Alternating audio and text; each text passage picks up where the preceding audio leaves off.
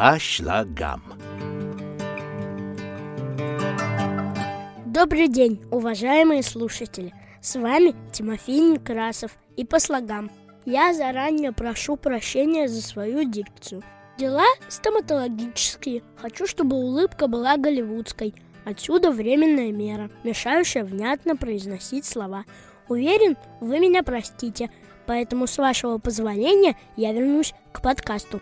Сегодня я с папиной подачи расскажу вам про историю, которая уже больше ста лет.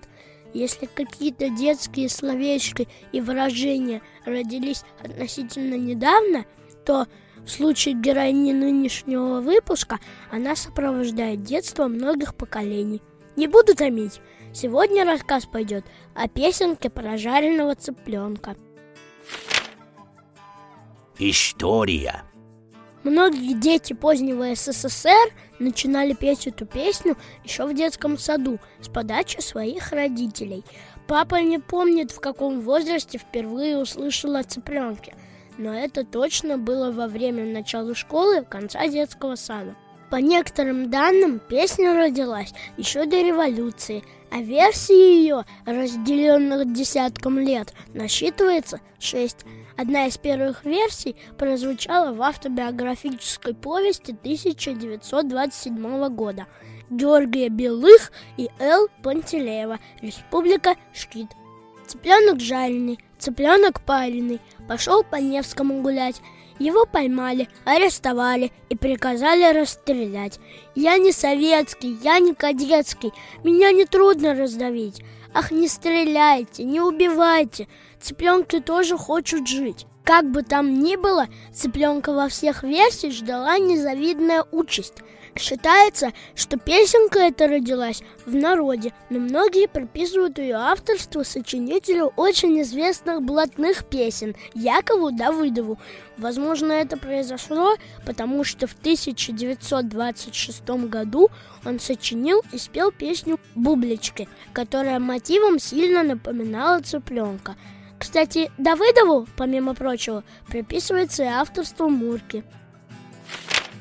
Есть версия и о том, почему героем этой песенки стал именно цыпленок. История рассказывает нам о том, что в начале 20 века в Петербурге цыплятами называли торговцев из Финляндии, которая тогда была российской провинцией. Дело в том, что они громко зазывали прохожих покупать у них живых и готовых цыплят. Полиция их постоянно задерживала и штрафовала, Зачастую такие действия правоохранительных органов были несправедливыми. И после революции песенку о цыплятах-продавцах подхватили уличные беспризорники. Чисто детским фольклором, не имеющим отношения к реалиям, двое власти, разрухи, гражданской войны и красного террора цыпленок стал после 1940-х годов – по большому счету, это тоже было время беспризорничества и безотцовщины. Видимо, это поколение, повзрослев, передало песенку своим детям, а те по цепочке своим.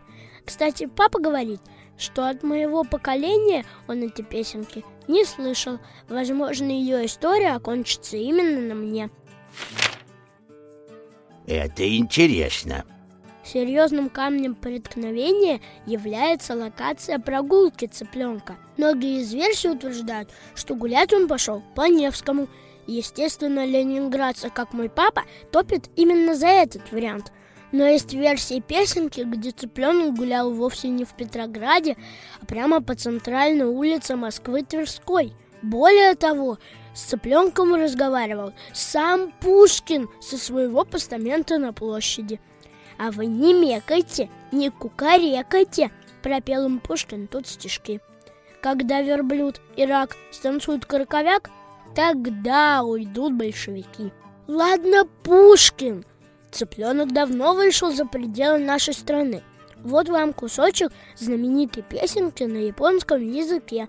Запись современная и очень помпезная.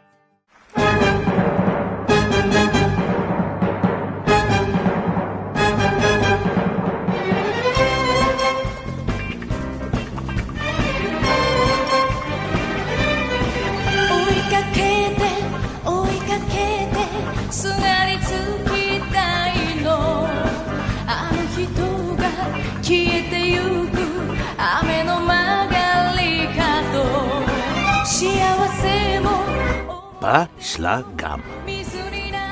Дорогие слушатели, подписывайтесь на этот подкаст, ставьте лайки и рассказывайте о нем своим друзьям. И обязательно ждите мои новые выпуски в рамках серии «По слогам детям». Ну вот и все. По слогам с вами разговаривал Тимофей Некрасов. Всего вам доброго. Пока.